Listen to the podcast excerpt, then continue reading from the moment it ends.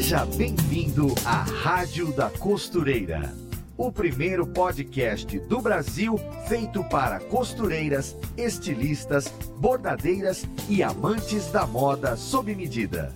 Apresentação em alto astral com a youtuber Fernanda Hertel.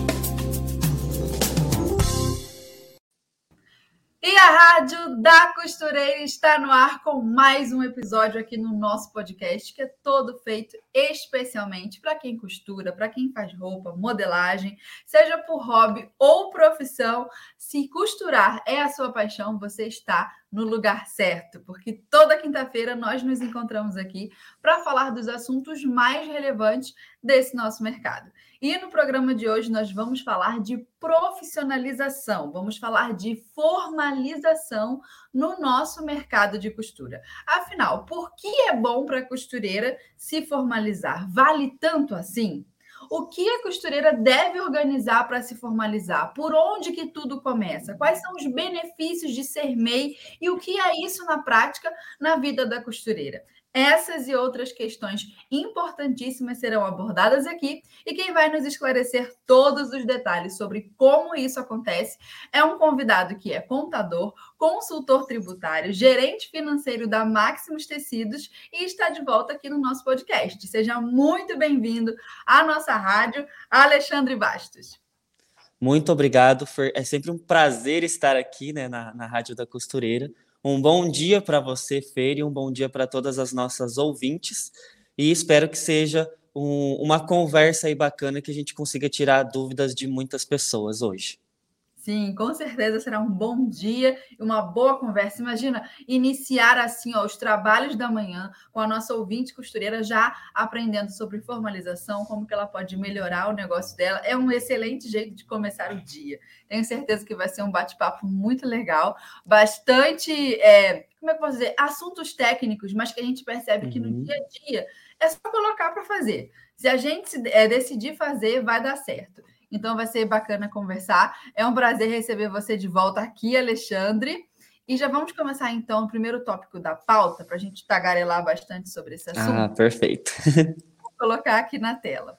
Ó, por que é bom para a costureira se formalizar? Vale tanto assim a pena? É um investimento que ela vai ter esse trabalho inicial, mas depois vai uhum. compensar?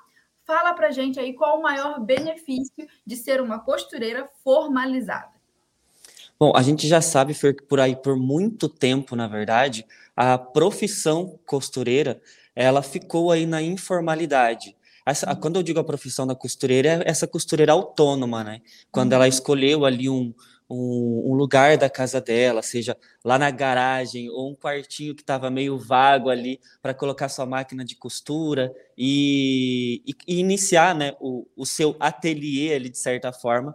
Então, essa profissão em si, por muito tempo, ficou é, informal, vamos dizer assim. Porque quando a gente fala formal ou informal, é basicamente a gente pode resumir na questão de ter um, um registro.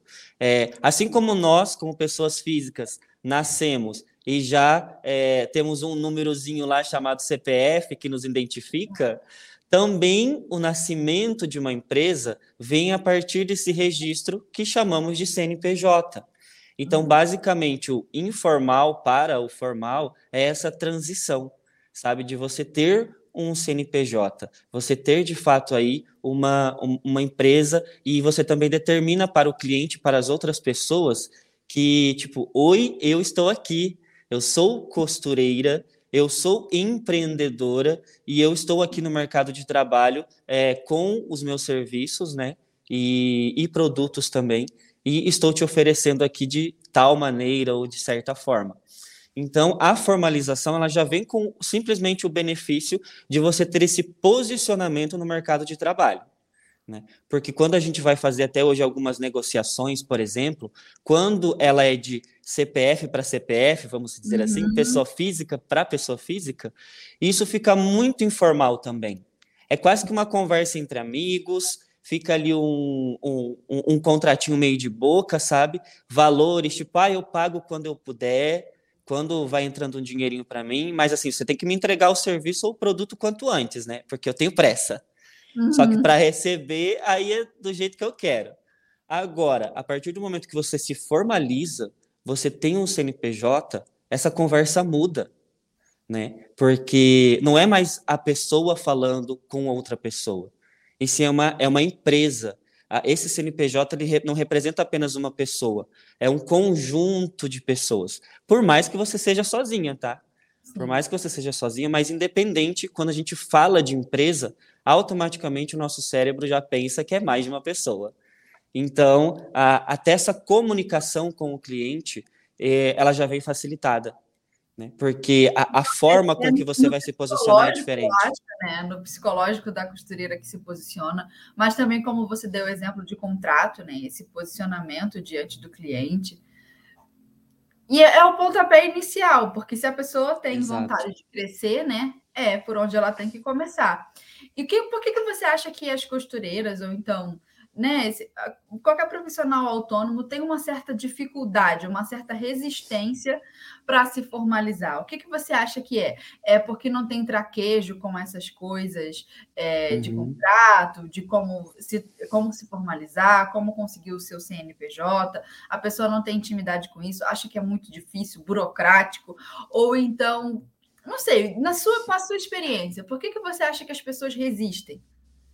O primeiro passo seria crucial, ainda mais para nós brasileiros, a gente já tem aí a situação do, dos impostos, né?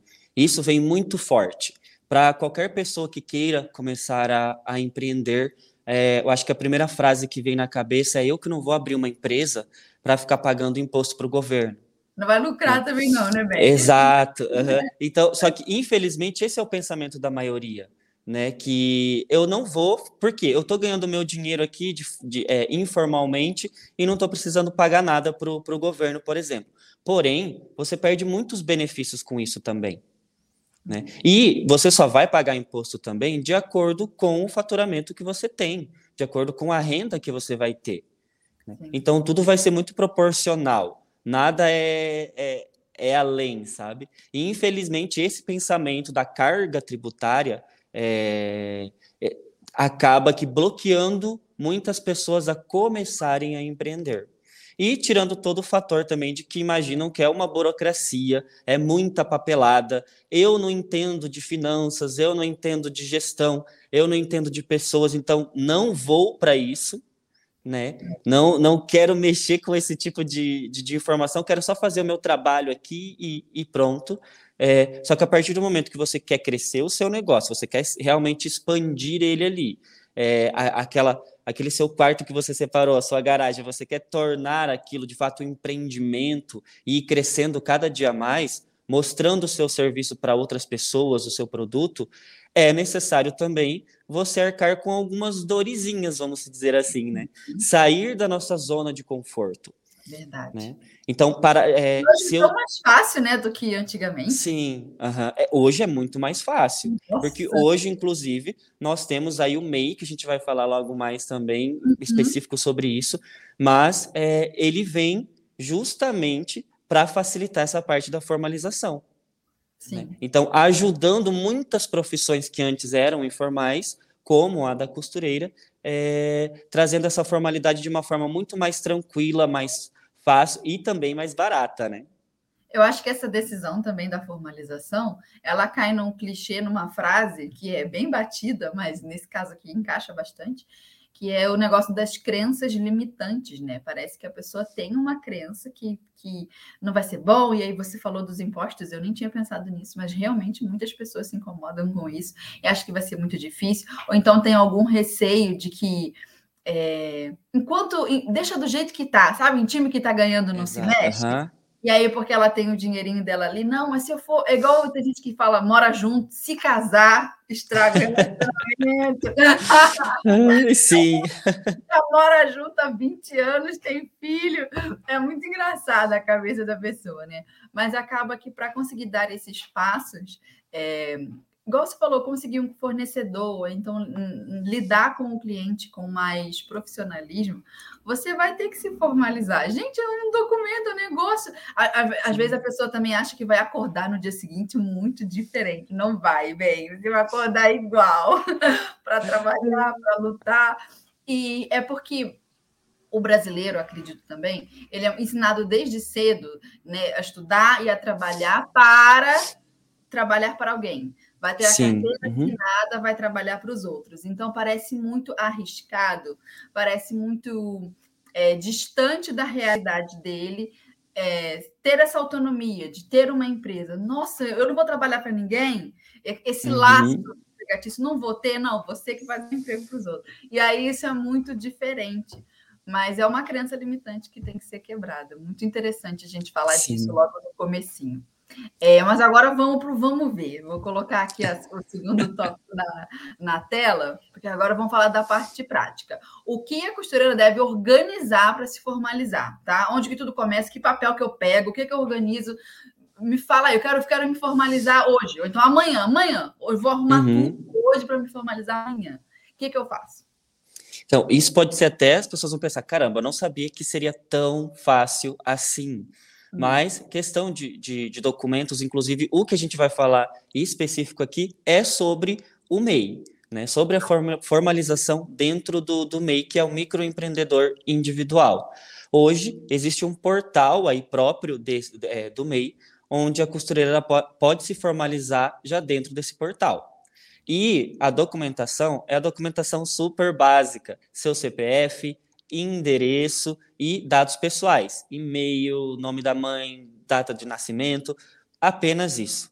Então é e é um processo super rápido, que em questão ali de minutos você conclui e já sai com o seu CNPJ na mão. Sabe? É, é inclusive agora, se acabando a, a rádio aqui, a pessoa já quiser se formalizar, a costureira quer se formalizar, ela consegue fazer isso tranquilamente. Eu vou sabe? e ali do... pergunta. Porque eu sei que uhum. você lida com essa, né, por conta do seu trabalho, seu profissional da área, lida com esse autônomo iniciante que vai abrir o MEI, mas também lida com grandes empresas. E aí eu queria que uhum. você passasse para a gente mais ou menos, né, para quem está entendendo desse assunto agora, a hierarquia de formalização, que você começa pelo MEI, aí depois tem o próximo passo, aí depois você vai avançando, uhum. né? Crescendo, o seu faturamento vai aumentando, você vai mudando de categoria. Faça Exato. isso, essa, essa informação, esse geralzão para a costureira se achar no mapa. Porque às vezes hum, fala assim, abre o MEI, abre o MEI. Mas por que, que eu tenho que abrir MEI? Eu sou esse tipo de pessoa, eu quero saber o porquê das coisas. Então, me explica. Uhum. Eu sei que todo mundo começa pelo MEI, e eu, é, a gente começa também, mas assim, uhum. explica o mapa para a gente entender. É, principalmente o, o, iniciando ali pelo MEI, Dentro do MEI já, não são todas as profissões que podem ser MEI. Existe aí primeiro um cuidado. Nós estamos falando específico de costureiras, até crocheteira e, e outras funções, elas podem ser MEI, isso é garantido, tá? Mas se você tem alguma dúvida se a sua função específica pode ou não ser MEI, dentro do portal do microempreendedor tem uma lista lá com todos, é, todas as ocupações que são permitidas. Como, vou dar um exemplo aí da minha profissão, por exemplo. Eu, como contador, eu não posso ser MEI. Eu não uhum. consigo nem iniciar o processo de abrir um CNPJ como MEI. Né? Então, é, isso é descartado para mim. Eu já tenho que ir para esse outro nível de empresas. Né? Então, os níveis, o nivelamento hoje da, das empresas pode ser iniciando pelo MEI, desde que a sua ocupação é, seja permitida, né?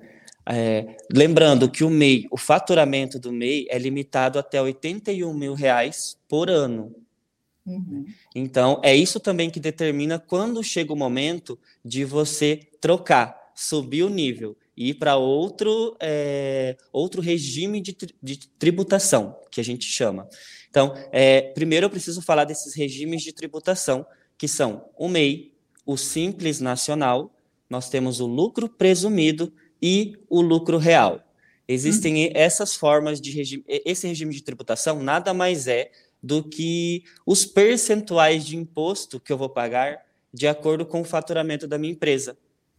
E uhum. para cada é, regime de tributação desses existe um limite também de faturamento. Então, o mês está limitado a 81 mil reais por ano. Agora Lembrando... eu estou vendo as costureiras pensar, eu quero bater 82. Esse Isso. ano eu vou bater o 2000, eu vou trocar de categoria. É, perfeito. Ah, só que uma coisa bem Já importante tem uma meta também sobre... né? E isso, você já tem ali, você sabe quanto que você precisa faturar e você e, e, assim é estabelecido. Existe hoje ainda uma negociação de se aumentar esse faturamento do MEI, mas é só uma negociação, ele não é válido ainda, tá? Então o que está valendo hoje é são os 81 mil. Só que uma informação importante também é que esse 81 mil por ano é válido se você abrir o seu MEI lá em janeiro Tá? Hum. Porque se você abre o seu MEI agora, por exemplo, em, em agosto, você não pode faturar 81 mil de agosto até dezembro. Essa Olha, é uma informação importante. prosperidade. É, por quê? Porque é dentro do ano completo que você pode ter esse faturamento. Então, se a gente dividir esses 81 mil aí é, nos 12 meses, nós vamos ter aí um faturamento mensal de 6.750, se eu não me engano. Olha aí, né? mais Por... uma meta para a costureira bater. Exato, que é o, o faturamento mensal aí. Então, uhum. se você abre o, em agosto o, o MEI, basicamente você vai ter que multiplicar aí esses 6.750 de agosto até dezembro, quantos meses que, que faltam. Aí esse se torna o seu novo limite anual. Uhum. Né? E também lembrando que a regra de faturamento ela não é específica, tipo, é, ah, eu não posso então faturar mais do que 6.750 por mês. Não, você pode. Porém, tem que cuidar para não ultrapassar esse limite anual. Então, você pode, em algum mês específico, faturar 7 mil reais e no outro, 5, uhum. por exemplo. E para chegando aí nesse limite do, dos 81 aí, desde que tem aberto o mês em janeiro, né? é, então, acho que deu para entender mais ou menos a parte de faturamento do, do MEI. Só tendo esses cuidados, porque é muito comum de, às vezes, a, a costureira ela já até tem um, um bom faturamento, só que na informalidade, e ela quer fazer essa formalização, porém vem com faturamento já muito alto de cara, em que uhum. para ela talvez já nem enquadraria, nem se enquadraria entrar como MEI e sim já nesse segundo nível, que são empresas do Simples Nacional. Hum. A empresas do Simples Nacional. Então, se você passou desse limite de 81 mil reais do MEI, prosperou. prosperou. Então, significa o quê? O seu negócio está crescendo, né? E, e você precisa também agora aumentar é, o, o nível da sua empresa também. Então, saiu do MEI, você pode optar para o Simples Nacional.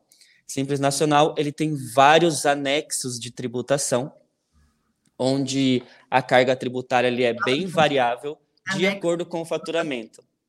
é. o... Sim, bem técnico, né? Ah, que lindo!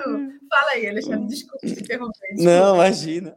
O... Então, essa parte do Simples Nacional e dessa parte de tributação, ele já vem é, sendo totalmente variável ao seu faturamento. O que não acontece com o MEI, por exemplo.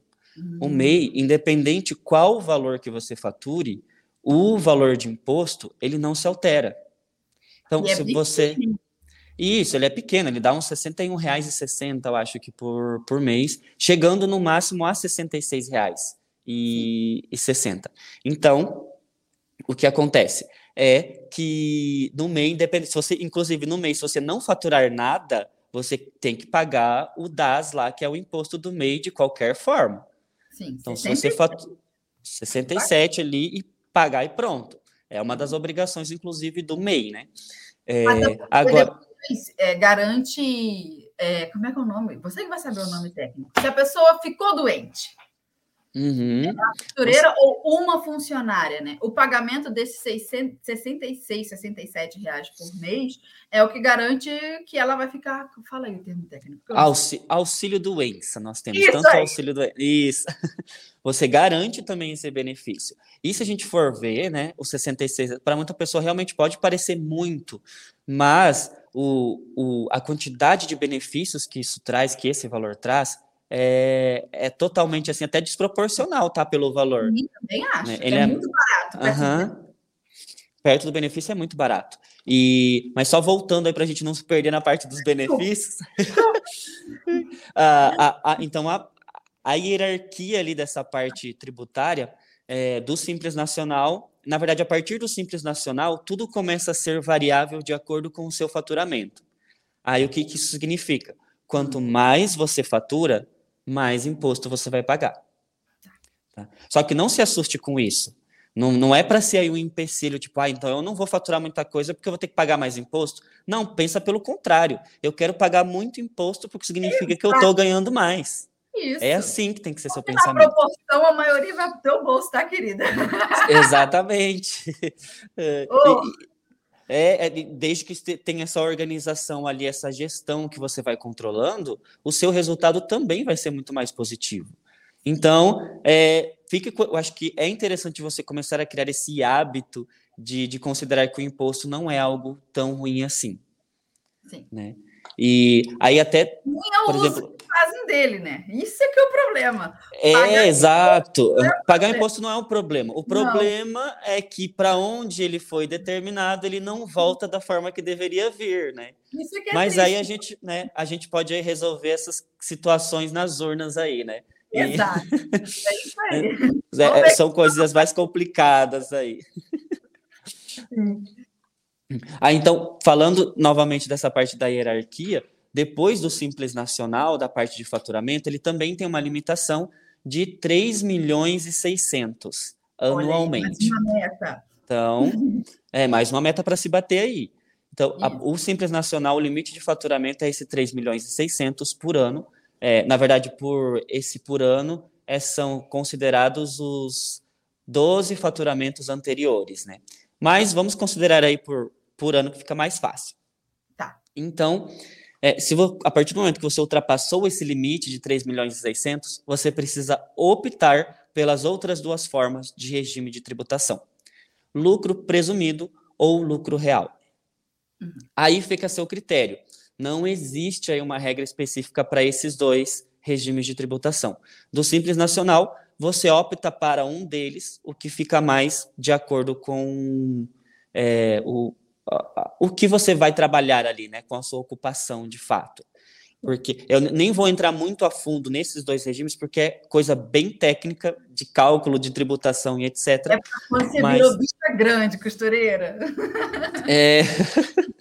E, mas mas entende-se então que o caminho da costureira hoje, por exemplo, é iniciei no MEI, uhum. passei do MEI, vou para o Simples Nacional, e depois do Simples Nacional eu vou optar entre lucro presumido e lucro real.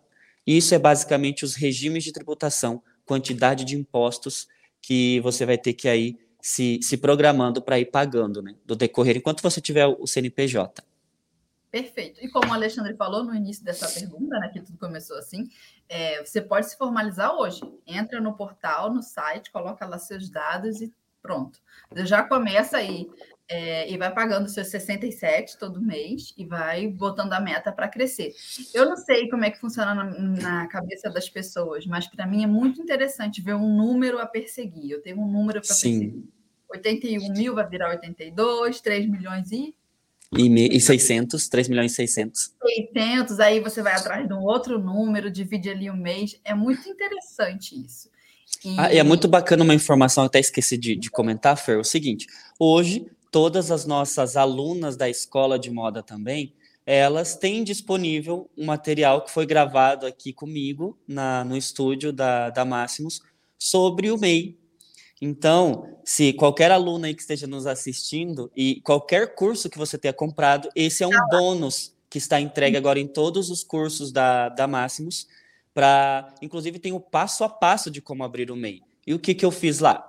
Coloquei mesmo lá no computador, a gente gravou as telas, eu fazendo todos os cliques, é tipo eu pegando na sua mão ali do seu lado e a gente, a gente abrindo esse MEI juntos. Sim. Então, é, todas as alunas aí da, da Máximo já têm esse material. Se você. Porque aqui fica complicado da gente explicar um passo a passo.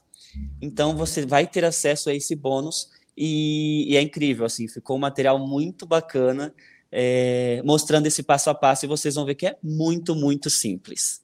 Pronto, agora não tem mais desculpa. Não tem não mais tem. desculpa, costureira, pelo amor de Deus. Muito legal, Alexandre. Eu vou colocar então aqui o alerta tendência de hoje com a Ana e a gente volta para seguir o nosso bate-papo.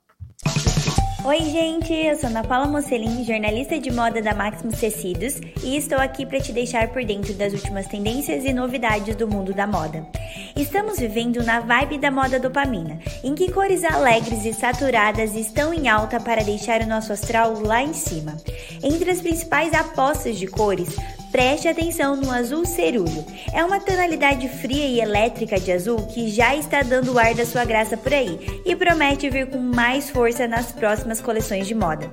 Se você tem dúvidas de como combinar esse tom de azul mais chamativo, uma boa dica é usar com outras cores mais neutras, como preto, cinza, branco, off-white e tons terrosos.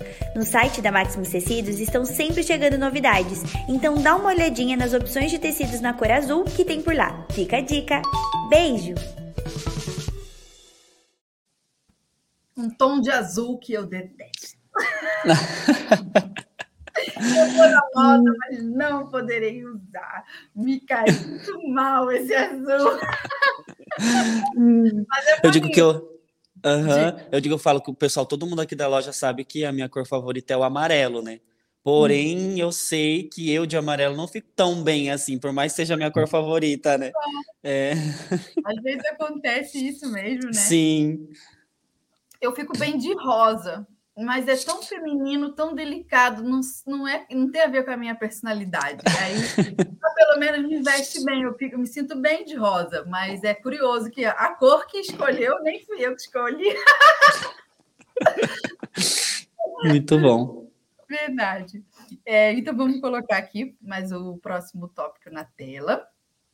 Quais os benefícios de ser MEI e o que é isso na prática? A gente já deu alguns spoilers aí, mas você sabe bastante dos outros benefícios que às vezes a costureira não consegue nem imaginar. Então, uhum. conta aí para gente. Então, a gente pode até retomar aquela parte do. O primeiro benefício que a gente pode considerar é já essa linguagem de com o cliente não é mais uma conversa de CPF CPF, e sim CPF CNPJ. Uhum. É, fica é a empresa conversando com o cliente, é uma negociação de empresa para cliente final.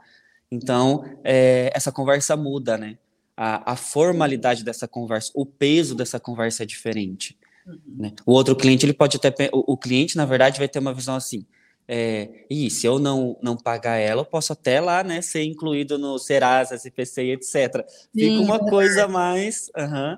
E, óbvio, a intenção não é que o cliente tenha medo disso, é sim, mas. Né, mas de que você consiga receber os valores, que é um serviço que você fez. Então, né, é, é o que é o mínimo que a gente espera. Né? Força um compromisso. É, exato. Uhum. Então, um segundo ponto, a gente falando até de recebimentos, etc., é que com o CNPJ você também consegue vantagens nas maquininhas de cartão, por exemplo. Uhum. Hoje, a gente sabe que até como uma pessoa física, nós conseguimos comprar aquelas maquininhas e, e passar cartão de crédito também. Só que com o CNPJ, as, as taxas dessas tarifas que são cobradas, né, elas são muito menores, justamente por ser uma empresa. Né? E quanto mais você vai é, passando o cartão ali ou tendo recebimentos no cartão, melhor você vai conseguindo negociar essas taxas. Então, quanto mais você fatura nesse caso, menos taxa você pagaria. Olha aí. Porque daí é toda uma negociação aí com uma empresa que você escolher. E a gente sabe, né? Hoje em dia é muito difícil as pessoas trabalhando com dinheiro físico ainda. Uhum. Tem muitas pessoas que trabalham, mas isso está quase que se extinguindo, né? É, eu, por exemplo, já não, não uso dinheiro. É. é. É o cartão de crédito ali, e agora até hoje é o celular mesmo que aproxima, nem o cartão mais está sendo utilizado. Sim. Então, é, isso facilita, porque você também, você como empresário ali, não vai precisar mais ter aquele caderninho para ficar anotando. Ai, fulano me deve 10 reais de um serviço que eu fiz aqui, ou tanto. Né? Não precisa ter esse controle. Você passou o cartão ali, mesmo que tenha sido parcelado, você não vai precisar cobrar o cliente as parcelas. E isso quem vai ter que resolver ele com o banco daí, porque ele já passou o valor para você. Deus me livre cobrar parcela. É, então, então você já elimina isso aí do da, esse é, do, da sua mente, na verdade, né? Uhum. Essa in, informação, porque você vai receber apenas uma vez, independente que seja parcelado ou não, você tem essa segurança de que vai receber o valor, porque foi passado em cartão de crédito. Né? Nada de parcelar e você ficar todo mês cobrando da pessoa pelo WhatsApp, né? Que Exato, não, isso não funciona. É. Não, me livre. Nossa, Sim, não trabalha assim, não. Melhor não trabalhar. Fica em casa vendo novela. Por favor, já não está ganhando dinheiro mesmo? Assiste novela. É, mas é esse um ponto que justamente às vezes elas é, costumam ter essa reclamação, né? Tipo, ah, eu trabalho, trabalho, trabalho e não tenho dinheiro. É. Mas é um, um dos fatores é esse. Você trabalha, trabalha, entrega o produto, entrega o seu serviço, mas não recebe. Por quê? Porque a maioria das pessoas não gostam de fazer cobrança. Né? É muito comum que a maioria não gosta de cobrar. Você se sente mal por ter que cobrar outra pessoa. Isso está é. totalmente é. errado. Né? E, só que é, é questão ali de, de comportamento mesmo, né? Sim. E, então você também. Né? Escolher o cliente que queira pagar. Tem cliente Exato. que paga uhum. Tranquilo, é um dinheiro que rende, minha filha. Agora, esse cliente que paga para gente com a mão fechada, assim, ó, amarrado, nossa, você vai no mercado, não volta para casa com duas sacolas, porque o dinheiro parece que não rende, é um negócio esquisito, horrível. E aí você acaba perdendo muita energia, né? Você acaba é. perdendo energia na cobrança e, e não gasta essa energia no seu trabalho ali, no seu dia a dia. Então evita isso. É, crie uhum. formas de cobrança que vão te que vai facilitar o seu dia a dia. Né? Não crie mais uma burocracia, crie uma facilidade. Né? Cria, obviamente, oportunidades para o seu cliente ter mais formas de, de, de, receber, de pagamento, na verdade, né? Inclusive, nessas aulas ali também que eu explico, eu ensino até fazer o boleto bancário, se você quiser, para o seu cliente. Dar essa opção de boleto bancário para o cliente pagar. Com o CNPJ, você consegue fazer isso. Você tem um registro lá na conta do banco e emite boletos para o cliente também. Então, emitiu, você pode mandar pelo WhatsApp, não precisa ficar fazendo impressão. Manda ali pelo WhatsApp o boleto, o cliente paga e ó, perfeitinho, tá tudo certo, né? E primeiro porque daí também se ele não pagar, você pode protestar esse boleto, fazer N instruções aí para garantir que essa cobrança aconteça, né? E isso não vai ser um trabalho seu, vai ser do próprio banco. Então, além dessa parte de recebimento, nós temos a, a questão também da previdência, que é, eu acho que o, o que mais interessa a todos, né? Sobre a aposentadoria. E é muito legal. Eu, olha, é muito legal mesmo. Sim, é, justamente então o MEI ele veio também trazendo essa essa formalidade com esse benefício até quase que específico, a gente pode dizer. Sim. Por quê? Antes, trabalhando informalmente, se você não guarda, não guarda um dinheiro ali num, em qualquer investimento, poupança, ou seja, né, em, em qualquer lugar que você deseje, é, como que você garante a sua vida ali após quando você precisar parar de trabalhar por algum motivo específico? Uhum. Então, ou você está guardando dinheiro, ou você não está garantindo nada também. Uhum. Já com o pagamento aí desse, desses 67 reais arredondando aí do MEI, você tem garantias de direito de aposentadoria. Só que aí uma informação muito, muito importante. Hum. O MEI, ele te dá direito à aposentadoria por idade, tá? Ele não te dá direito à aposentadoria por tempo de contribuição. Que isso pode, às vezes, ficar meio confuso na cabeça das pessoas, porque, inclusive, para ter direito à aposentadoria por idade, você contribuindo durante aí 15 anos, né, que são 180 contribuições, você já garante a aposentadoria por idade, que para as mulheres é de 62 anos e para os homens 65. Sim. É, só que não é por tempo de contribuição, então não quer dizer que você vai pagar 15 anos e já tem o direito. Não, você vai ter que chegar a essa idade específica, tá? Tá. Porque isso acaba confundindo, porque as pessoas que têm contrato em CLT, ou seja, carteira assinada, aí é diferente né? A uhum. regra é diferente. Você consegue aposentadoria por tempo de contribuição também. Né? Uhum. Mas dentro do MEI, apenas contribuindo com o DAS do MEI, a, a aposentadoria é por idade. Mas o que já está ótimo, né? Porque ali dentro dessa guia do MEI, você paga 5% de INSS, que é a Previdência. Sim. Esse 5%, ele é em cima do valor do salário mínimo. Tá? Uhum. Então, a sua aposentadoria automaticamente vai ser é, de acordo com o salário mínimo. Sim. Tá?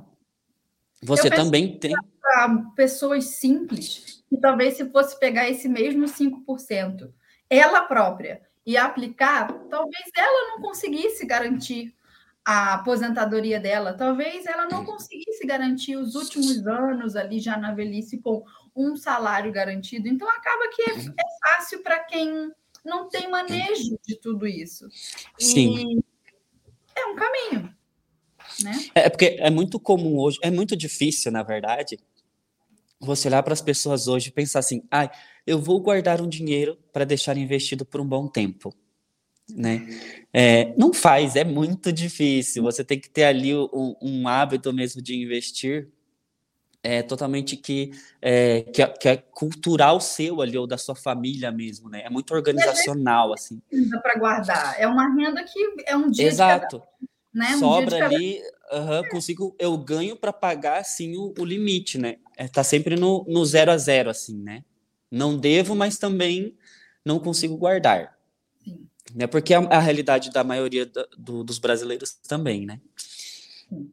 É, então, essa situação aí da aposentadoria em si, ela ajuda muito. Se você tiver um, um dinheiro, na verdade, ali que, que você consegue fazer uma complementação dessa guia, você pode complementá-la.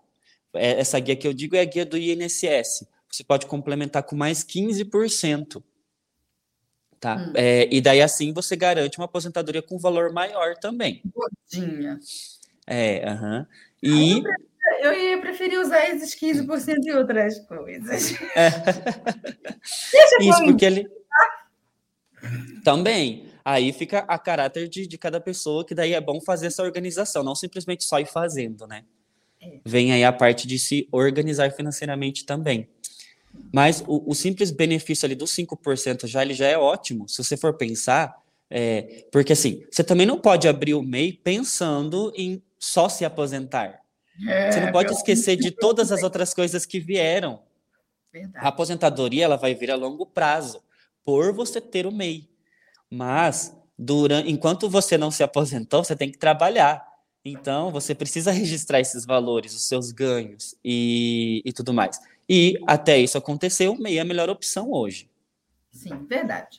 Né? Mas acho que então, isso é muito importante. Às vezes as pessoas já querem, minha filha, sentar no pudim já.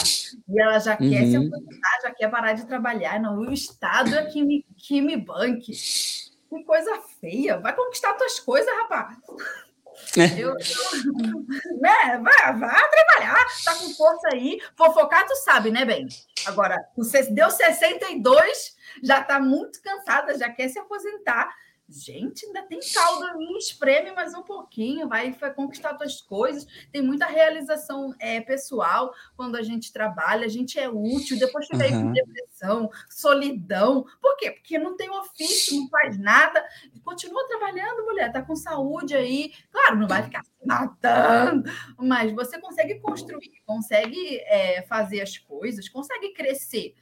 É, não tem esse pensamento de parada também, de vou me aposentar. Parece que a pessoa só consegue ser feliz sem fazer nada. Minha filha, é fazendo, é agindo que a gente se descobre, se desenvolve, vence os desafios, porque senão a vida vira um tédio. E se você tem força, tem saúde, tem vontade, sua mente está querendo crescer e criar, bora trabalhar, bem. Que bom, que Inclu bom. Uhum.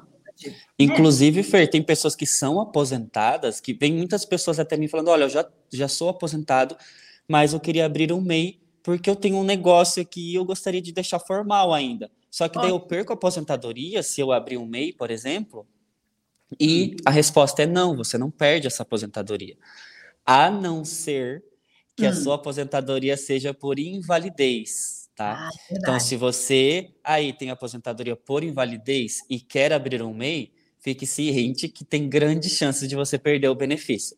Porque o próprio nome já diz, né? Se você Sim. se aposentou por invalidez, como assim você vai querer abrir um CNPJ?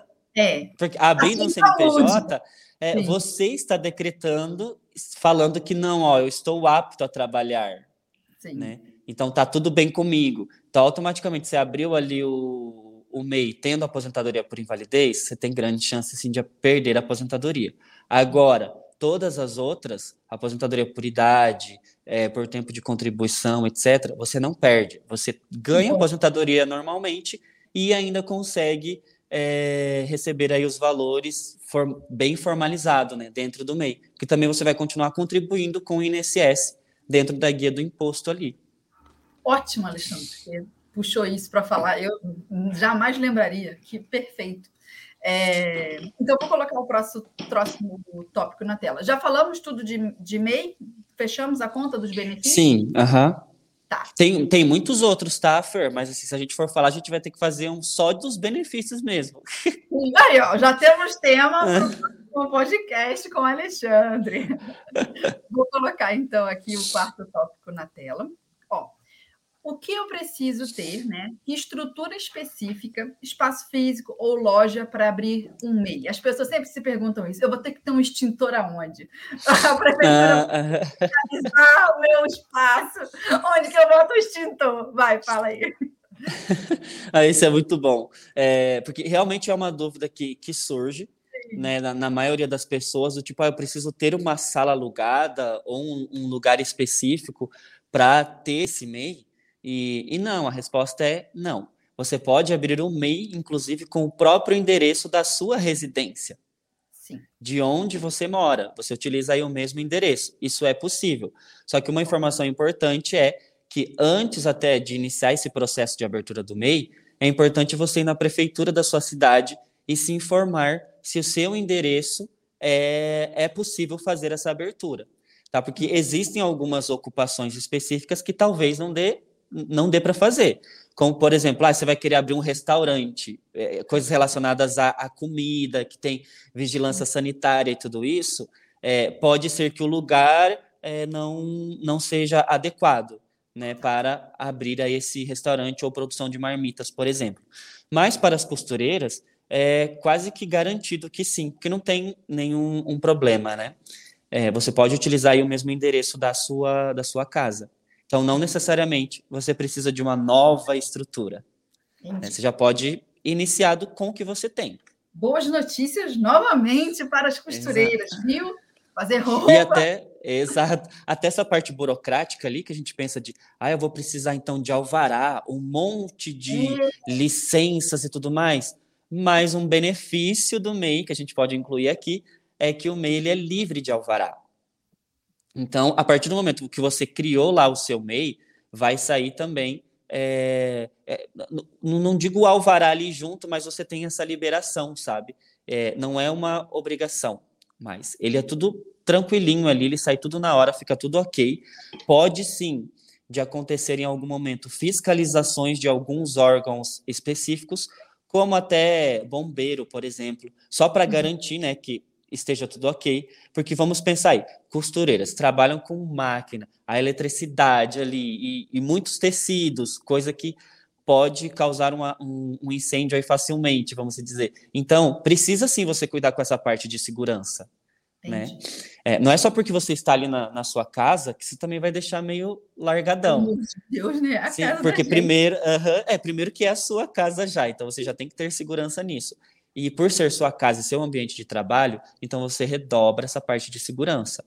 Mas a, a, parte burocrática em si, de você ter que vários órgãos e conseguir liberações e fazer pagamento de um monte de guiazinhas, de taxas, etc., não existe.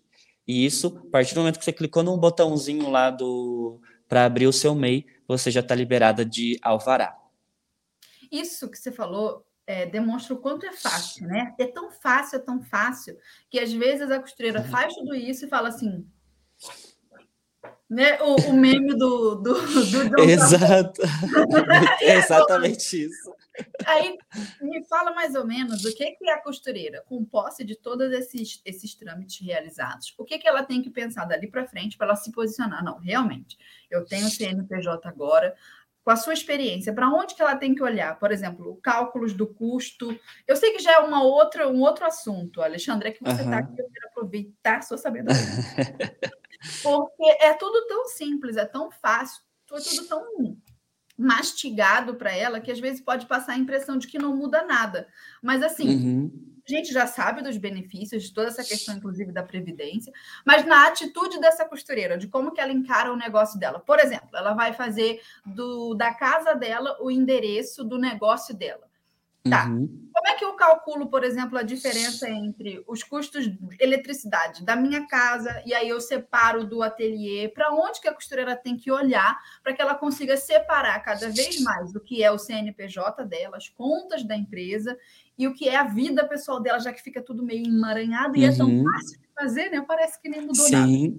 Diga aí. Não, Perfeita essa pergunta, inclusive, Fer, porque hoje, é, nem só ir para as costureiras ou para quem está iniciando, é muito comum na, na, na, área empresarial, né, ali de empreendedorismo, que se confunda muito essas dívidas entre o CPF e o CNPJ, que Como fica faz? muito misturado, sabe? Uhum. Então, é muito comum o sócio de uma empresa ir lá pegar o dinheiro da empresa para comprar coisas pessoais e não pega esse dinheiro, porque o dinheiro da empresa, ele sim, o lucro dela, ele pode ser distribuído ali entre os sócios ou a, a, a única pessoa né, que tem essa retirada de lucros, é, ou pode ser reinvestido na empresa.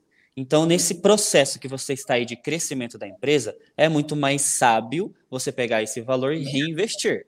Reinvestir. Óbvio, você ah, coloca ali um, um, percentual, algum valor específico que também tem que ter de retiradas para você, né, pessoa física. Só que daí esse percentual, esse é seu. Esse você usa aí como pessoa física da forma que você achar melhor. Uhum. Mas o dinheiro da empresa é para a empresa. Não mistura. Primeiro, CPF, CNPJ, divide isso na sua cabeça já. Isso tem que ser tudo, tudo separado. Agora, voltando à, à, à especificidade aí, né, da questão do, dos custos, é, pode ser um pouco mais trabalhoso a questão de energia e água por ser a casa e o trabalho. Sim. Existem algumas medidas em que você consegue dividir isso, né? Seja aí na própria questão da, da energia, se você tiver um espaço e conseguir é, fazer um leitor específico apenas para essa área, você vai ter aí até duas faturas, por exemplo, né? Uhum. De, de água ou de luz, e você vai saber exatamente o valor que foi para o seu ateliê e que foi para sua casa. O que eu acho até que assim pode até ter um, um gasto aí com essas companhias específicas para você fazer essa divisão, mas se você vai realmente ficar aí no, no mesmo ambiente e ele é o seu trabalho, né, você vai ficar aí por um bom tempo, é, eu acho que facilita isso no dia a dia, para você também não ter que se preocupar em calcular todo mês um percentual que seria da sua fatura que vem no seu nome, pessoa física, e tirar esse percentual da, da empresa, por exemplo, né? Tipo, ah, minha fatura veio 200 reais, mas eu sei que tantos por cento disso daqui foi para o meu... eu gastei no, no ateliê. Uhum. Né? Ainda então, mais a relação, às vezes, é com o marido, né? O marido que paga a conta. Tá? Isso, aham. Uhum. A relação não é muito boa, o negócio às já não está muito legal.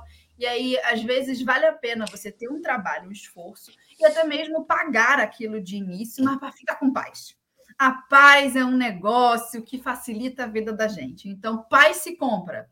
Que bom, se você está querendo comprar paz, você já está com dinheirinho, então compre paz porque às vezes é o que determina, né? Se ela. É, Sim, é, Imagina, todo mês aquela ladainha né, né, né, no ouvido, resolve seu negócio, resolve seu problema aí com dinheiro. Agora, e daí você também tem separado, né? Porque daí, por exemplo, quando você vai fazer lá os, os relatórios também de ah, eu faturei ah, 6 mil reais aí por mês. Aí eu tive de gasto. Ah, com matéria-prima, foram tal valor. É, de energia elétrica, X valor, de água, de uhum. materiais aí para uso, como linhas, é, até tive que comprar uma nova tesoura, essas coisas, você vai Sim. colocando ali nesse relatório e no final você vai ver se esse mês específico deu resultado positivo ou não. E independente do resultado, vão ser informações ou dados que você vai ter para pensar é, para o próximo mês para você poder tomar decisões para o próximo mês. E lembrando que, sim, você vai precisar tomar decisões sempre, né? principalmente pensando aí que você é uma empresa também. Né? Você tem dois papéis. Além o de empreendedora, dona de uma empresa, você também tem o papel ali de colaboradora da sua própria empresa. Sim, né? escrava. Porque você trabalha ali. e nem digo escravo não, hein? Porque é, não, se você trabalha bem, se você trabalha bem, você ganha bem também. Então, ó. Sim, não, é, você né? trabalha né? muito. Pra, trabalha Não muito. dinheiro que paga.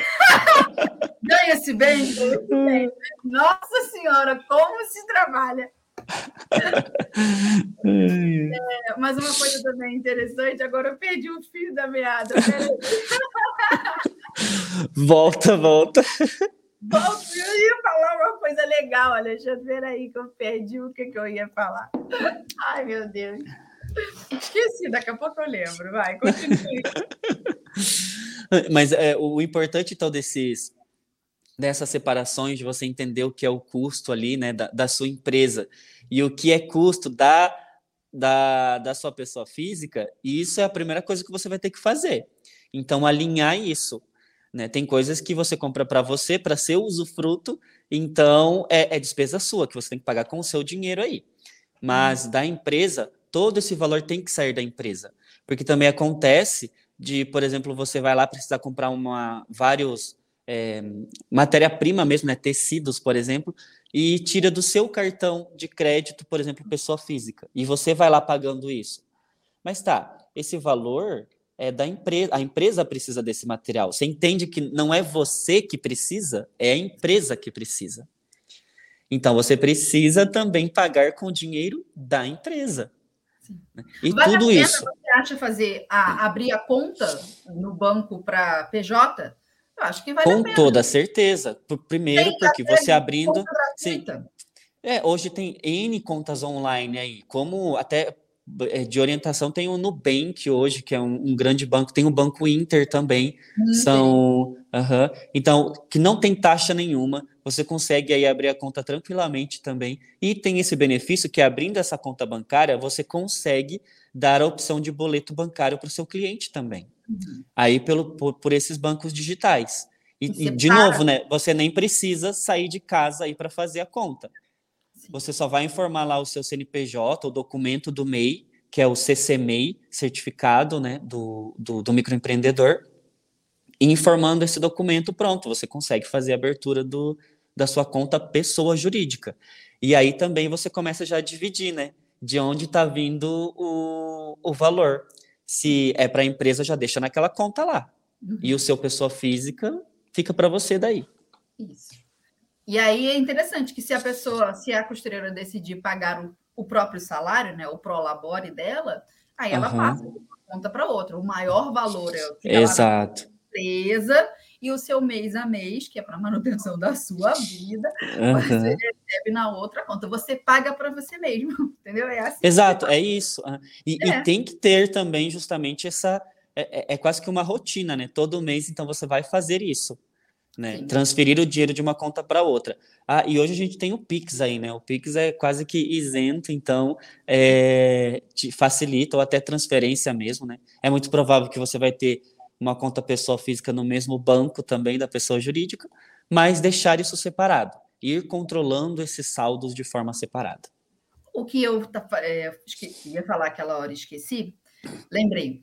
Você falou de relatório, né? Que todo mês a pessoa vai lá e olha para aquele relatório, e independente do resultado, aquilo é um dado para ela agir. Eu acho que as pessoas têm muito receio de fazer esse relatório, porque no começo a gente está empreendendo e erra muito. Então a gente ainda não Aham. acertou a mão no preço do produto, a gente não acertou a mão é, no tipo de cliente. Então, acaba que quando a gente faz o relatório e olha para ele, é como se ele estapeasse a nossa cara falando assim, ó, pá, pá, pá, pá, pá, fracassada, Exato. incompetente, errou de novo. E aí a pessoa tem muito receio de fazer isso, porque é como se fosse um aval, né, de que você, mais uma vez, mais um mês, você foi incompetente, você fracassou naquele período ali. E a gente não está acostumado com isso, porque a gente trabalha de carteira assinada, o brasileiro, foi aquilo que eu falei, ele é pensado, ele é, ele é planejado para trabalhar para os outros. E quando você Uhum. trabalha outros, a empresa pode estar super mal das pernas. Se está saindo o teu salário todo mês, a cada 30 dias, você não sente que aquele barco está afundando, entendeu? Mas quando você é a, a empreendedora, você está vendo ali, ó, que Uhum. deu ruim esse mês, hein? Sofre na Aí- pele. Gente, opa, deu ruim de novo. E a pessoa vai ficando desesperada. E para não ter que encarar isso, ela não faz mais o relatório. Então, a maioria das pessoas fala assim: ah, eu não sou boa com matemática. Minha filha, as contas são simples: dois mais dois são quatro. Uhum. O problema da pessoa não é matemática. Ela não tem medo da matemática, ela tem medo de encarar o fracasso. Mas, gente, se você está começando, nunca fez isso na vida, vai dar errado em alguma coisa, você está aprendendo. E diferente de um médico que ele faz anos de faculdade para sair de lá médico, e olha que às vezes médico mata paciente também.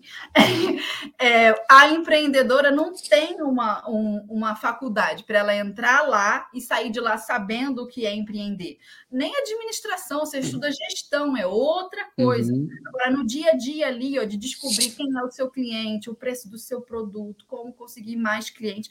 Ali, o jeito de aprender é errando tá? E você vai errar, e você vai ver isso no relatório todo mês até você acertar a mão. Tem uma, uma frase que é muito curiosa sobre essa questão de empreendedorismo e parece até simplista, mas é assim, ó, eu só preciso acertar uma vez.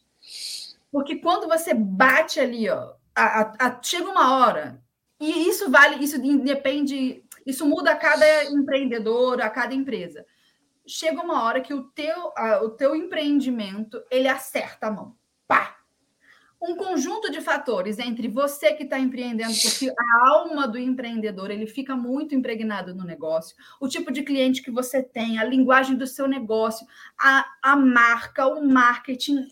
Parece que é um, um ser vivo, tá? A empresa vira um ser vivo. E tem uma hora que esse ser vivo emplaca, você acertou a mão.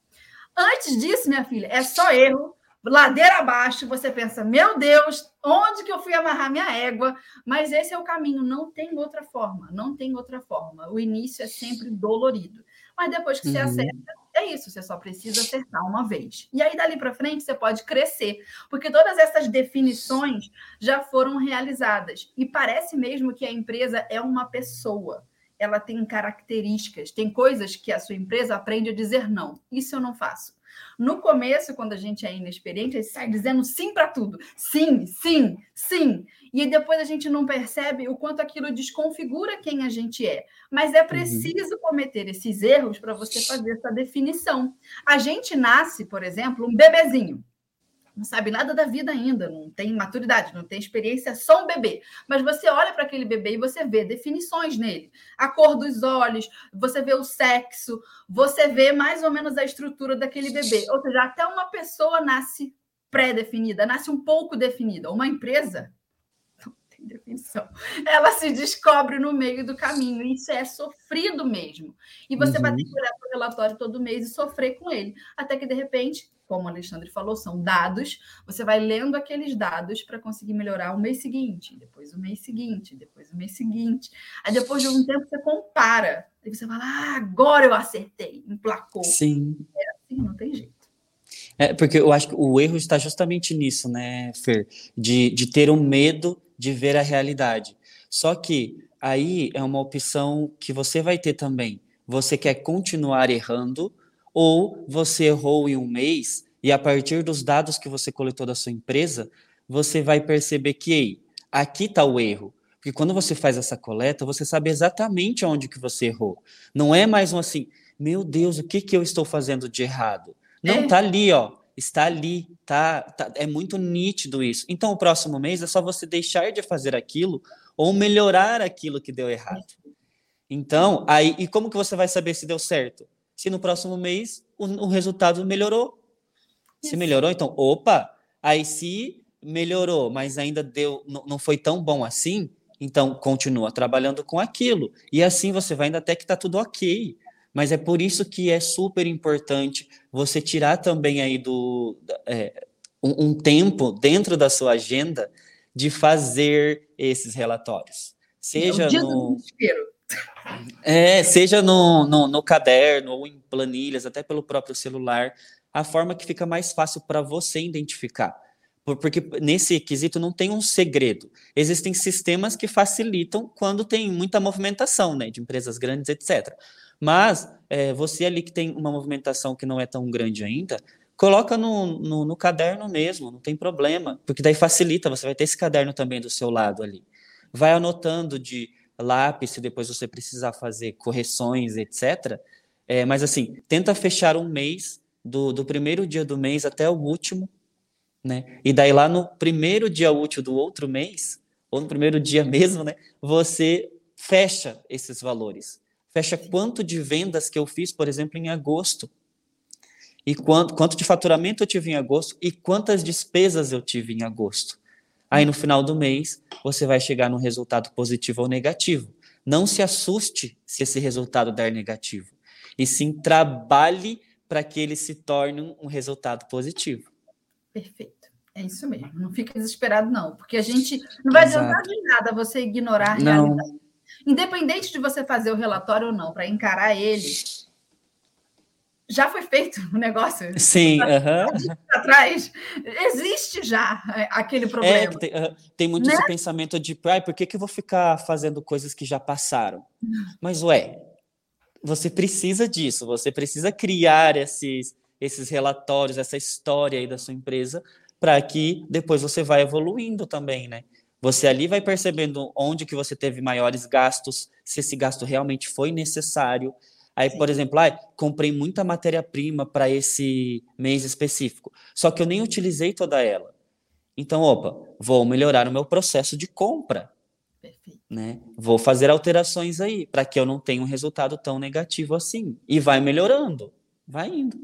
São processos. E não pense em querer fazer tudo de uma vez vai trabalhando aí de passinho por passinho, quando vê isso se torna uma rotina e quando você não fizer, você vai se sentir mal, porque você não fez. Você, Eita, eu, eu preciso fazer lá, porque tá faltando alguma coisa, tá faltando alguma coisa. Sim. E você vai descobrir muito sobre você também, né? A Sim. descobre. E é uma descoberta assim, a gente não foi é, preparado para esse tipo de trabalho tão independente, né? Só depende de você. Ah, o pessoal adora esse negócio. Ah, eu sou empreendedora, tenho liberdade. É, mais ou menos. Mas olha isso daqui que você tem que fazer. E quando você era funcionária para uma outra empresa, você não precisava fazer isso. Então, você tem liberdade, Exato. sim. Mas tem responsabilidade, né, gente? Pelo amor de Deus, não é para você. Você não, você não ganhou uma herança, entendeu? Herdeira, agora só gasto. Por favor. É, eu vou colocar então aqui o áudio da nossa ouvinte e a gente volta. Já estamos atrasados, o Alexandre. Ah, né, tá tudo certo, tudo certo. Vou colocar o áudio aqui da ouvinte e a gente continua no nosso bate-papo. Bom dia, Fernanda. É, nossa, esse, esse, essa rádio da costureira é demais, gente. Por que, que eu não descobri há mais tempo? Nossa, tá transformando a minha vida. Eu tô tendo tanto conhecimento que você não imagina. Ó, eu costuro há mais de 30 anos e muita coisa eu ainda não conhecia. E através dessa rádio da costureira eu venho tendo conhecimento. Olha, que não tem nenhum mês que eu, que eu é, é, me deparei com ela e eu já estou aprendendo tanta coisa, tanta coisa que eu penso assim, meu Deus, quanto tempo eu perdi. Mas nada é perdido, né? Tudo é aprendizado. E um dia eu espero também estar tá aí. Aê, você viu? Não é, com certeza não é tempo perdido, querido ouvinte. É só você voltar e assistir tudo de novo. Faz uma maratona. Exato. Tá, tudo aí. Você faz aquilo, uh, vai aprendendo, bota no velocidade 2 e vai ouvindo tudo. Legal o depoimento dela. É, então, Alexandre, adiantei uma pergunta aqui da nossa pauta, porque da outra a gente já já uhum. contemplou. Então, vou colocar aqui, ó. Depois de formalizada, o que eu preciso fazer ou manter? Qual é o próximo passo? Boa pergunta. Uhum. Então, depois que a costureira foi ali, se formalizou, já é um MEI, já tem um CNPJ, existem algumas obrigações, como agora empreendedora. Então, você não é apenas mais a, só costureira, você é costureira e empreendedora. Você tem que assumir esses dois papéis. É, e como empreendedora, dentro do MEI, você tem duas obrigações que eu posso aqui resumir, que são as obrigações básicas do MEI. A primeira é o pagamento mensal do DAS, que é o documento ali de arrecadação, né? o imposto, que então são esse, no máximo ali, R$ reais, resumindo, né? deixando mais redondo o valor. É, essa é a sua primeira obrigação, sempre manter esse pagamento em dia. Por que eu digo isso? Porque ainda, por incrível que pareça, existem pessoas que não pagam, que têm o MEI, mas não paga. E daí depois, quando precisar de algum auxílio, inclusive ah, para as mulheres também tem auxílio maternidade dentro do MEI. É, então, às vezes você vai precisar desses auxílios e você não vai estar em dia lá com o seu imposto. Não estando em dia, você também não tem direito. Então, é, é de suma importância você é, manter o pagamento aí desse imposto em dia. Então, você já sabe que ele é um valor fixo, ele não vai ter variação nenhuma, dá super para programar aí durante todo o ano. Né? Você uhum. já deixa programado, porque ele não tem variação. Então, tá super tranquilo de controlar esse valor. Né?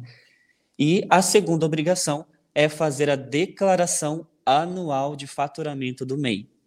Uhum. Como é feita essa declaração? É dentro do próprio portal do, do MEI, e que em todo ano, lá no mês de março de todo ano, você uhum. precisa declarar o seu faturamento do ano anterior. Tá? Lembrando, não se confunda com o imposto de renda pessoa física, tá? São declarações diferentes. O nome já diz. Imposto de renda pessoa física é você, pessoa física, os seus rendimentos como pessoa física. A declaração anual de faturamento do MEI é da sua empresa, o faturamento que a sua empresa teve durante esse ano anterior. Tá?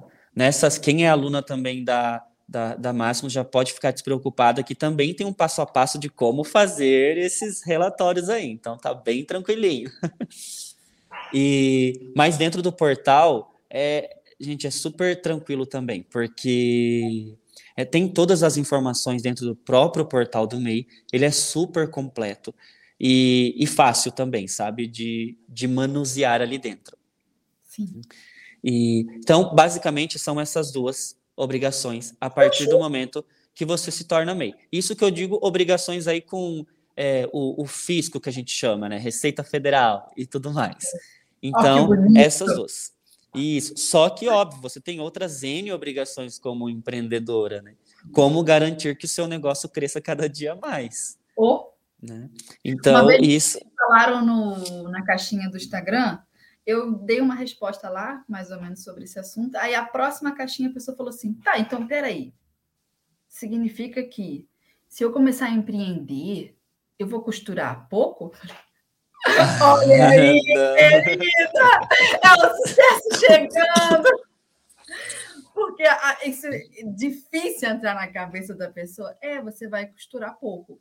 Você precisa costurar, porque é, é da onde vem a qualidade do produto, é onde tudo começou, né? O produto uhum. é roupa, alguém vai ter que costurar.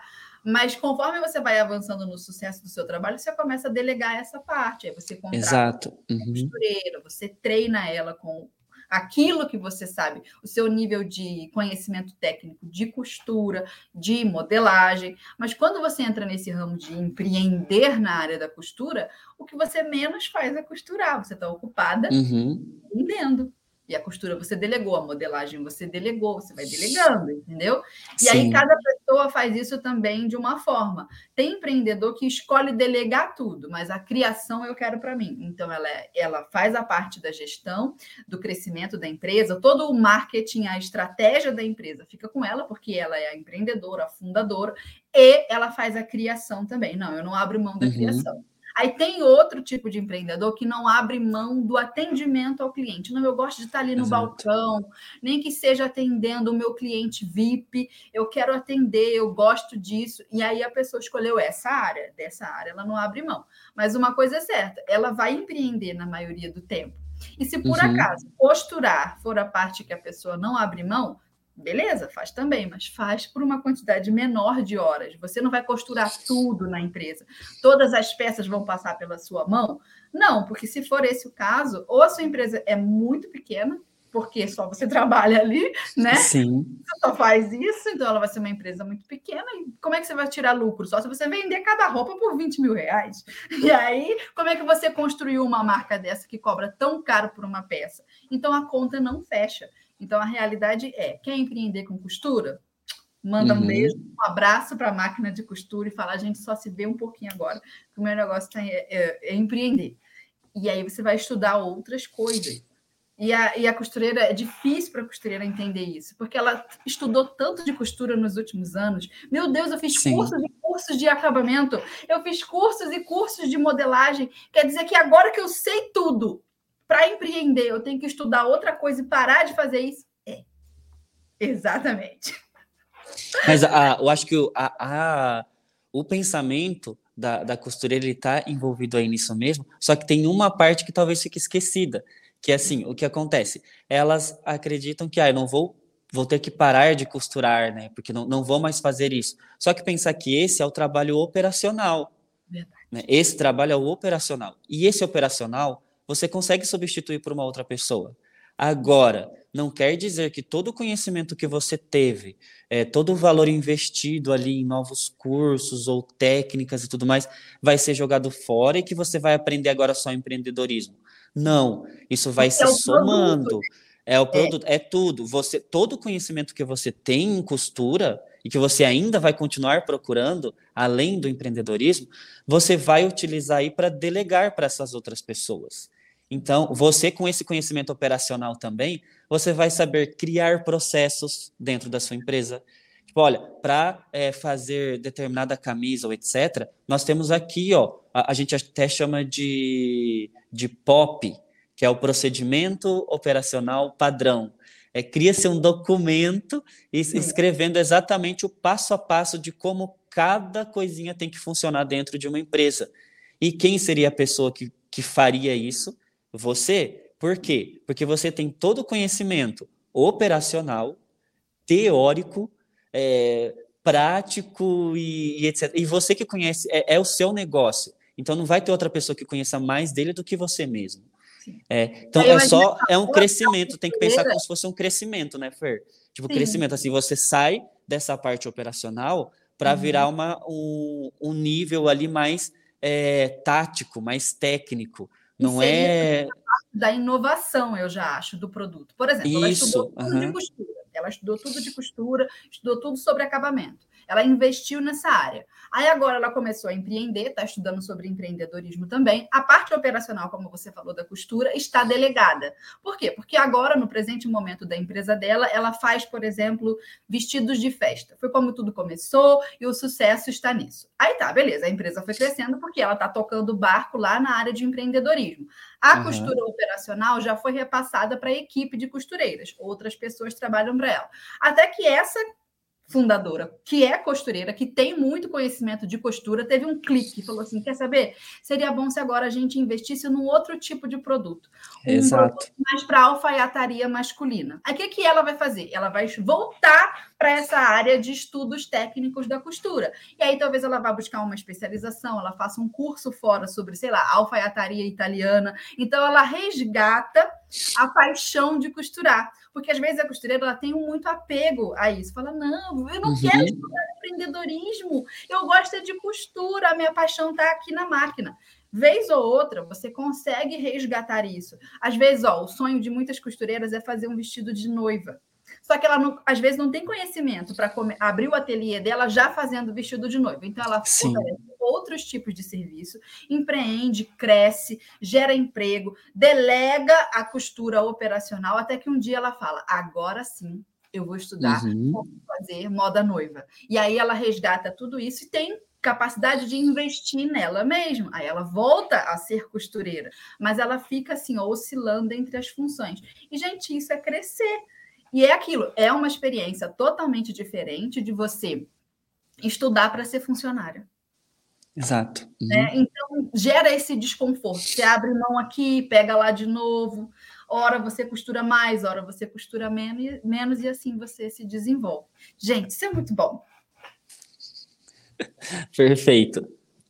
É, então, Ale, acho que podemos finalizar. Pessoal, mandem perguntas aí para gente no, nos comentários, que a gente vai selecionar algumas aqui para responder. Mas antes, vamos tacar Alexandre no fogo no momento zigue-zague, né, Alexandre? Três Sim, vamos lá. rápidas para você responder papo. É zigue-zague.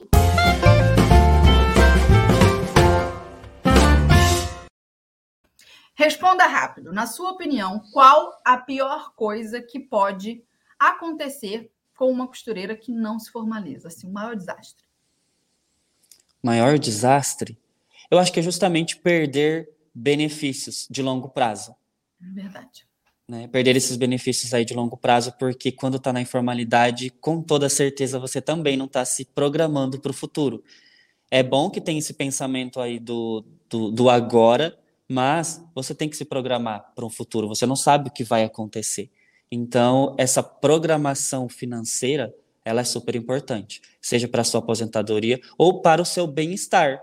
Porque quem garante que a gente vai ficar a vida inteira podendo trabalhar, né? Que bom que seja assim, que a gente tenha essa disposição para trabalhar, né, até aí o quando der. Mas é, nem sempre é a realidade, né? Ainda mais costureira que tem a coluna toda acabada. Dois. Se você só pudesse dar uma única dica para a nossa ouvinte costureira executar hoje, mas tem que ser hoje, né? Sobre formalização do negócio. Qual seria para fazer hoje? Para fazer hoje?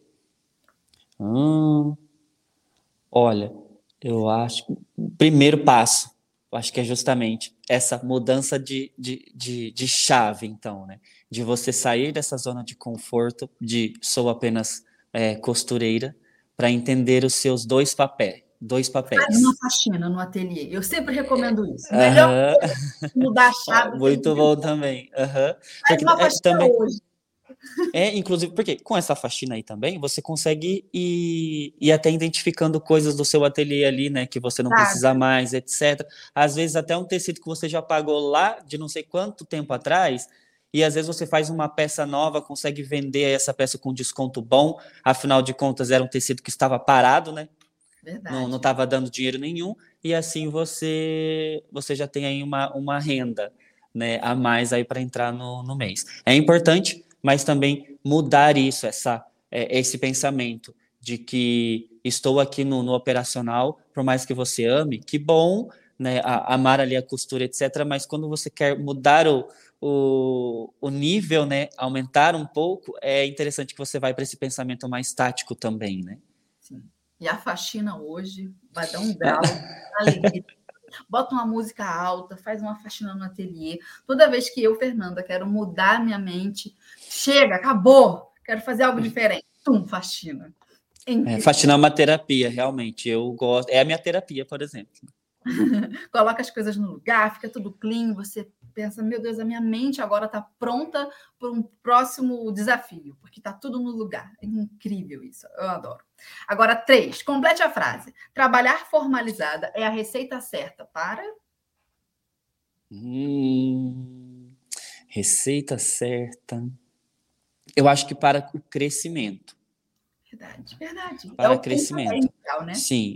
Pode ser, parece até que é muito clichê, né? Que a gente sempre fala isso, ai, de expandir, de crescer e tudo mais. Mas é, não existe uma fórmula, né, Fer? Não existe. É, é basicamente isso. Só que para você alcançar esse crescimento, é, você tem hoje ferramentas para te ajudar. Né? Uhum. E o MEI vem aí como uma ferramenta. Ele te ajuda porque dentro dele existem muitos benefícios que você utiliza para conseguir ir, ir, aumentando o seu negócio aí, né? Então vamos às perguntas da galera, que eu estou vendo aqui. O pessoal tá Maria perguntadeira hoje, Alexandre. Você vai passar. o pessoal está perguntando aqui, vamos lá.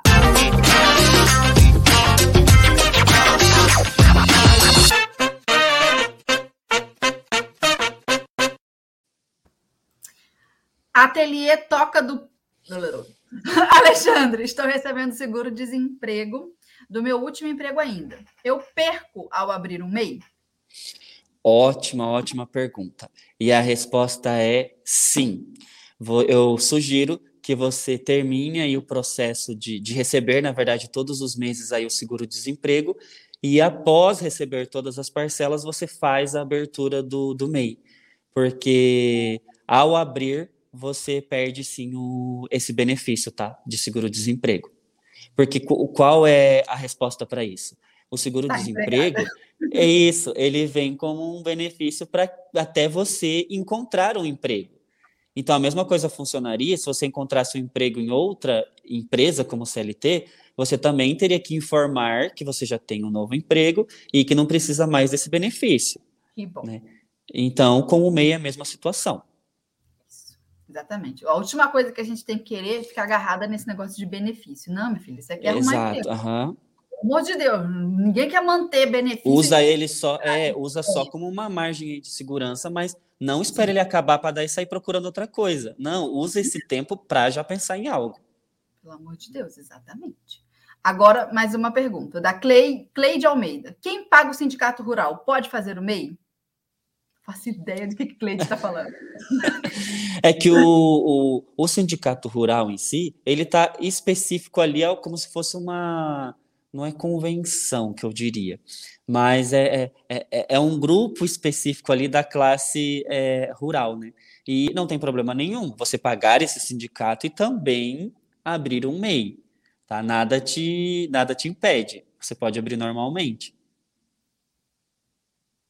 Desde que tá, desde que a sua ocupação seja alguma ocupação dentro do, do MEI, tá? Porque às vezes tem ocupações que não estão classificadas. Ó, mais uma pergunta. Da Maria Auxiliadora. Fê, eu cancelei o MEI e negociei, mas não consegui continuar o pagamento. Quando eu negócio de novo, acho que quando eu abrir o negócio de novo, É. vou voltar de onde eu parei de pagar? O, o MEI ele funciona da seguinte forma: eles, a partir do momento que você abrir o MEI, você já começa a ter ali a obrigação do pagamento do DAS, né, que é o, o imposto. Se durante algum período específico ali você não pagou esse DAS ou esse imposto, é, você precisa pagar. sabe? Não tem como deixar ele em aberto, porque isso vai ficar um débito aí para você, tá? Então é interessante primeiro regularizar os valores que você deixou em aberto. Segundo ponto, você pode dar continuidade no CNPJ que você já tem, já tem o registro, a partir dessa é, do, do pagamento né, de todos os débitos, ou você pode dar a baixa desse CNPJ que você tem hoje e abrir um novo. Tá? Então, dá a baixa do MEI e abre um novo CNPJ, um novo MEI. Só que só dar a baixa do MEI não quer dizer que você será isenta dos débitos anteriores, tá? Tem que ser pago de qualquer forma. Tá certo. Achei uma pergunta boba aqui. Calma aí que eu perdi um pouco. Hum, acho que é essa daqui, ó. Maria Clara. Fernanda, já tive microempresa de uma confecção. Quebrei e não fechei completamente na Receita Federal. Está lá parada. Consigo abrir o MEI? Ah, ela já tem, então, uma empresa normal aberta, por exemplo, né? Micro. Uhum. É, o interessante, o melhor a ser feito, é regularizar essa situação na Receita Federal. Não quer dizer que seja um empecilho, mas é para evitar transtornos futuros. Então, não deixa coisa para trás, por exemplo. Vai lá, regulariza essa situação do seu microempreendedor primeiro, na Receita. Veja, provavelmente deve ser por algum débito também, outras situações. Então, regulariza isso primeiro, deixa tudo ok. Aí você inicia o processo do, do. Faxina de novo. Olha aí. Faxina de novo. É a melhor coisa. Agora a equipe da Maximus está em peso aqui, ó. E aí eu achei uma pergunta da. É. Não, é a outra Paola. Ou é a mesma Paola? Não, é a Paola daqui É a mesmo. Paola mesmo, É a não é? Paola daqui, Paola, Paola. Exato. Indica uma ferramenta para organização financeira sem ser planilha. Eu Existem hoje, no- na palminha da mão ali, vários aplicativos. Inclusive, tem um podcast nosso, Fer, o, o do primeiro desse ano, que eu comento alguns aplicativos, né, que era de organização financeira. Então, recomendo o pessoal voltar a esse podcast e olhar lá, que tem várias dicas bacanas. Legal. Ó, Paola Loura, não reconheci. Agora Ela aqui, ó, mudou o cabelo. Vitória Mexida também está. A equipe da Maximus está aqui, ó. Deixa eu ver. Ah, ó, uma outra pergunta. Da Gerlaine Regina. Devendo o DAS, tem como cancelar? Eu não entendi a pergunta. Hum, hum, é, ali provavelmente ela quer dizer se teria como dar baixa no MEI, mesmo devendo, né? Para dar a baixa no MEI, você precisa regularizar primeiro. Então, tem débitos, pagar os débitos, depois fazer a baixa. Beleza. Acho que respondemos pra caramba. Olha, foi um bate-papo muito, Muito bom. bom. Espero ter ajudado aí nossos ouvintes, falamos para Chuchu. Alexandre, uma honra, uma alegria receber você aqui todas as vezes. E agora, para a galera que nos acompanha e quer receber mais do seu conteúdo, quer conhecer mais o seu trabalho, o que você faz, enfim Vende aí teu peixe para nós, como é que é as suas redes sociais para a gente continuar te acompanhando. Exato. Então, se a, gente até aqui não conseguiu responder alguma pergunta específica de vocês, vocês podem me encontrar ali pelo Instagram. Ele está até escrito aqui, ó, Alexandre Bastos, com dois N's. É, me mandem perguntas lá que eu respondo assim que eu, que eu conseguir vocês, porque a intenção é, de fato, ajudá-las a, a tirar todas essas dúvidas, esses empecilhos e bloqueios para de uma vez por todas vocês se tornarem aí é, a empreendedora que tanto deseja. Que eu tenho certeza que muita gente quer subir esse nível, né? É, mas ainda tem muito bloqueio. Então, manda um oi lá, sua pergunta, que eu vou ter o maior prazer em responder vocês. Também tem um, um, um canal ali no, no, YouTube, que é Alexandre Bastos Contador. Tem alguns vídeos já específicos sobre MEI, e vou tentando alimentar ele ali com mais informações para ir ajudando uma quantidade maior de pessoas e o conteúdo dentro dos cursos da Maximus, né? Seu bônus. Também. Isso, exato. Tem o bônus também ali sobre o, a formalização, tendo esse passo a passo, como você é, preenche o relatório do faturamento anual também, e todos os benefícios bem especificados ali dentro desse, desse bônus. Então ficou um, um material muito, muito bacana. E, e independente se ainda assim surgir dúvidas, estou aí para saná-las. Legal. Se a pessoa estava é, pensando em comprar um curso da Maximus, mas não se decidia, agora. Tá, aí um outro, né? Agora decide. Junto. Exato. E se a pessoa já tem o curso, acessa lá, porque é conteúdo novo, né? Vocês colocaram. Isso, conteúdo novo. Então, todos os cursos, independente se você comprou antes, né? Esse conteúdo foi colocado em todos os cursos já aqui da, da Máximos. Beleza. Então, agora quero te agradecer a presença aqui e agradecer também às nossas ouvintes que nos acompanham toda quinta-feira, que estão aqui com a gente, a companhia de vocês, a interação nos comentários e o quanto vocês acompanham os episódios e vão descobrindo as coisas. Meu Deus, eu amei esse. Aí assiste de novo o, o podcast preferido. Eu sempre recebo esse tipo de relato nas minhas redes sociais e comendo, às vezes, um, um podcast, sei lá, que eu gravei. Um, nem eu lembrava mais. E a pessoa, mas eu adorei aquilo que você falou, aquilo que o convidado disse me ajudou demais. Então é uma alegria estar aqui toda quinta-feira com vocês. Quero agradecer a presença. Se você gostou desse episódio, pega o link, compartilha nas redes sociais, mostra para uma amiga sua, fala, amiga, tu precisa se formalizar, esse menino Alexandre, ele vai te ajudar. e aí você compartilha o link para ela e quinta-feira que vem, a quinta-feira que vem, isso, a gente se encontra. Beijo, beijo, Alexandre, beijo para todo mundo. Um beijão e até mais. Até mais, até a próxima. Tchau, tchau.